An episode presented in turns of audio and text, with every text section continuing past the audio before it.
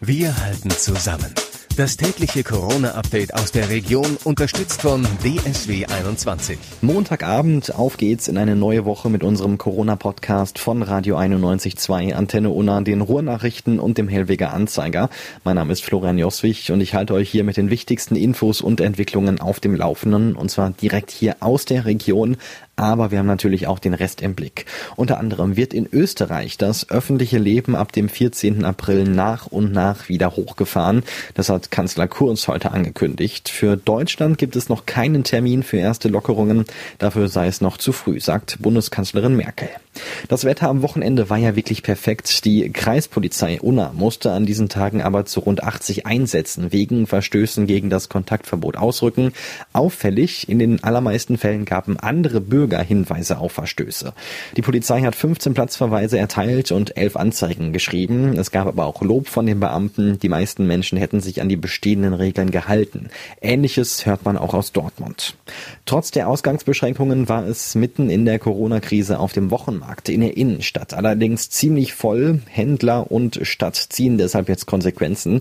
Unter anderem soll künftig ein Sicherheitsdienst auf dem Markt für Ordnung sorgen und auch die Zahl der Stände soll reduziert werden um mindestens zehn. Viele Menschen machen sich Sorgen und wissen oft auch nicht mehr weiter. Deshalb rufen immer mehr bei der Telefonseelsorge in Dortmund an.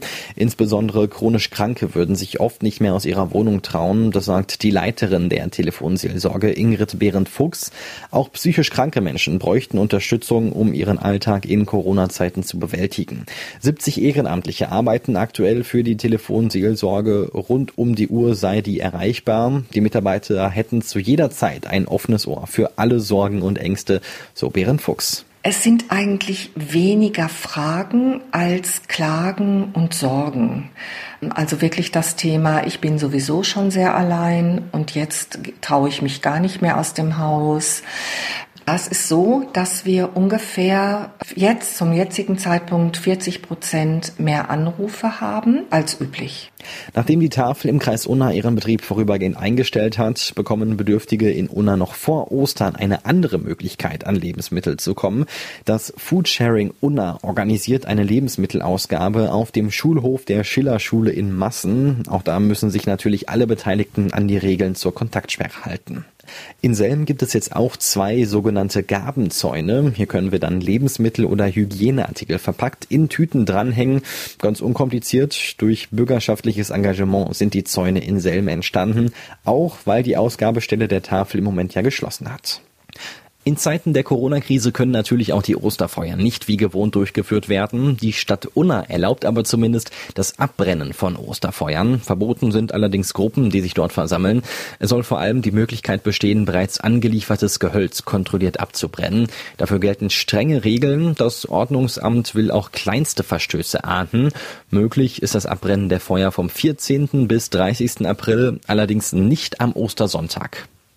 Auch der Dortmunder Flughafen will für die 440 Mitarbeiter jetzt Kurzarbeit anmelden. Das hat Flughafenchef Udo Mager angekündigt. Demnach sollen die Flughafenbeschäftigten noch in diesem Monat, spätestens aber im Mai kurzarbeiten. Und das, nachdem der Dortmunder Flughafen spätestens seit dem vergangenen Jahr endlich auf der Erfolgsspur war.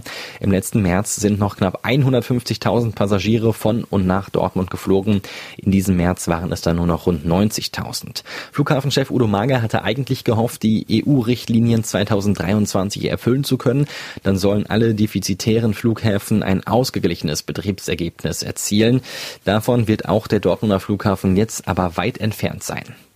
Trotz strikter Auflagen bleibt Fahrradfahren weiter erlaubt. Wer allerdings das gute Wetter für eine Radtour nutzen möchte, muss sich an einige Regeln halten. Alleine oder zu zweit radeln ist erlaubt. Mehr Menschen dürfen nicht gemeinsam fahren, sonst droht ein Bußgeld ab 200 Euro pro Person. Ausgenommen sind unter anderem Familien. Laut Experten sollte man aber gerade jetzt öfter aufs Rad steigen, unter anderem, weil es ein guter Ausgleich für Bewegungsmangel ist. Immer öfter klagen Hausärzte darüber, dass auch Patienten, die dringend eine Therapie brauchen, sich jetzt nicht mehr in die Praxis trauen. Ein Schwerter Hausarzt reagiert darauf unter anderem mit einem Drive-In-Schalter. An dem können Patienten zumindest ihre Rezepte abholen, ohne die Praxis zu betreten. Bislang muss man aber noch aus dem Auto aussteigen, weil es auf dem Parkplatz der Praxis zu eng ist, um mit dem Wagen direkt an den Schalter zu kommen. Aber der Parkplatz soll dafür noch umgebaut werden.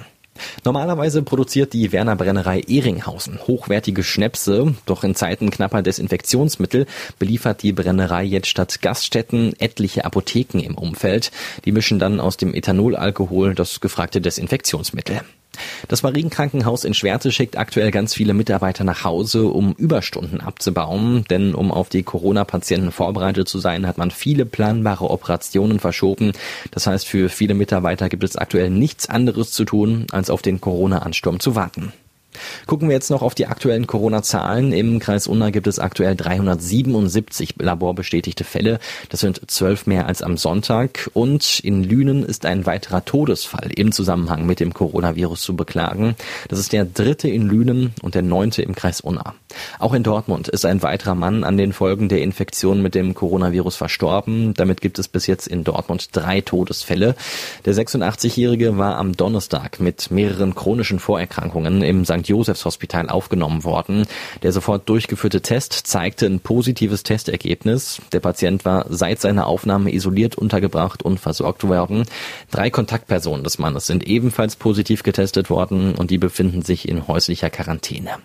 Insgesamt elf positive Testergebnisse sind heute noch dazugekommen. Somit liegen seit dem ersten Auftreten der Erkrankung in Dortmund insgesamt 425 positive Tests vor. 185 Patienten haben die Erkrankung bereits überstanden. Aktuell werden in Dortmund 28 Corona-Patienten stationär behandelt. 13 liegen auf der Intensivstation. Davon müssen acht beatmet werden. Und damit war es das auch schon wieder. Für heute mit unserem Corona-Update von Radio 91.2, Antenne Unna, den Ruhrnachrichten und dem Hellwiger Anzeiger.